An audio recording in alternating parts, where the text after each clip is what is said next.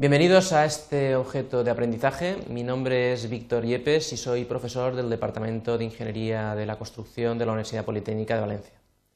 Vamos a ver el modelo matemático de optimización.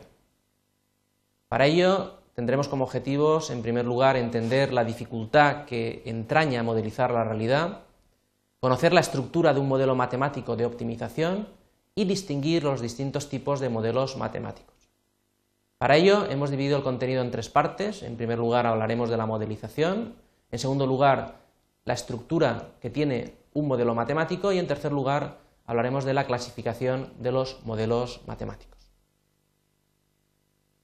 Bien, la realidad es difícil de copiar de forma exacta. La realidad es muy compleja y parte de su complejidad es irrelevante para el problema.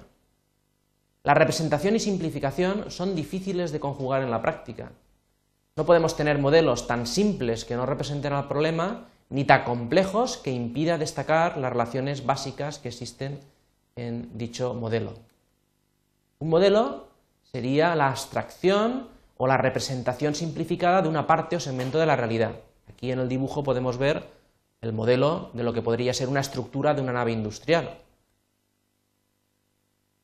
La modelización comienza identificando y determinando los límites del problema y continúa posteriormente con la construcción del propio modelo. Dependiendo del grado de abstracción, hay modelos a escala, modelos lógicos, modelos matemáticos. En definitiva, siempre que vayamos a definir el problema, pasaremos por el desarrollo de un modelo matemático, recogeremos datos, intentaremos resolver el modelo hasta llegar a una solución. Habrá que plantearse si es válida dicha solución. Si la solución comprobamos que es válida, que nos gusta, la podremos implementar y si no, deberemos de modificar el modelo para repetir el desarrollo, la resolución, etc. ¿Cuál es la estructura de un modelo matemático? En primer lugar, deberíamos de determinar las componentes del modelo, que serán las variables de decisión o de control, resultados, parámetros. En segundo lugar, determinaríamos la estructura, es decir, qué expresiones matemáticas relacionan las variables.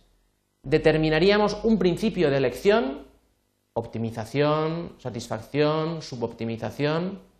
Deberíamos de generar alternativas, decisiones o cursos de acción entre los que podemos elegir o predecir y, por último, deberíamos elegir un escenario, es decir, una descripción o un establecimiento de suposiciones bajo las que se examinan las situaciones de decisión.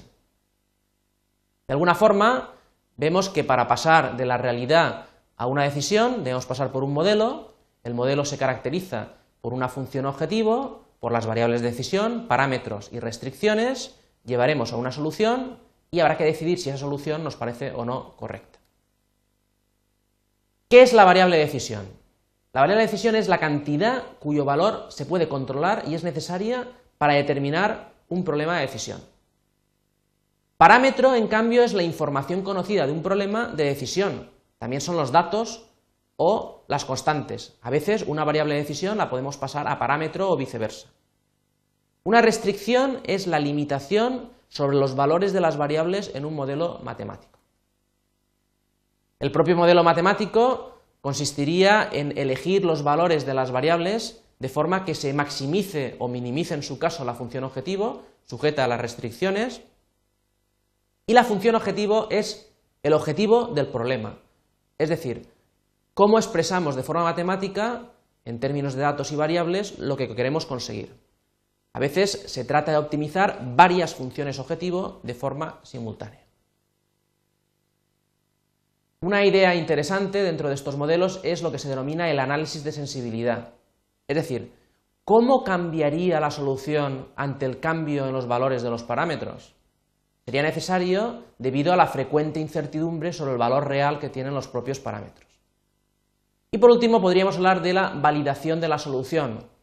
No hay que, eh, sin más, elegir la solución que nos pueda dar un algoritmo eh, programado en un ordenador. Se trata de revisar dicha solución para asegurar que los valores tengan sentido y que esas decisiones se puedan llevar de verdad a cabo. El modelo matemático trataría de optimizar, por tanto, una función objetivo sujeta a una serie de restricciones, x es la solución, f de x la, la evaluación de la función objetivo, x mayúscula el espacio factible y omega el espacio posible. El universo de todas las posibles soluciones de un problema nos lo podemos imaginar como un valle o montañas compuestos eh, por máximos mínimos. En el caso de maximizar la función objetivo, los valles corresponderían a las peores soluciones, mientras que la cima ocuparían los óptimos locales. Pues bien, ¿cómo podemos atravesar este espacio de soluciones para llegar a la solución que nos interesa? Pues bien, para eso utilizaremos distintos algoritmos. Pero antes de ello vamos a ver cómo podemos clasificar los modelos matemáticos. En primer lugar, hay que determinar si el modelo es determinístico o estocástico, es decir, si conocemos todos los datos con certeza o no. ¿Es restringido el problema o no es restringido? ¿Tiene restricciones lineales o no lineales? ¿El problema es una función o tiene una función objetivo que es lineal o no es lineal? ¿El problema tiene variables enteras o son variables continuas? Como vemos, el tema eh, es ciertamente complejo pero interesante. Podemos ver como conclusiones que cualquier modelo que intente representar la realidad siempre la va a simplificar.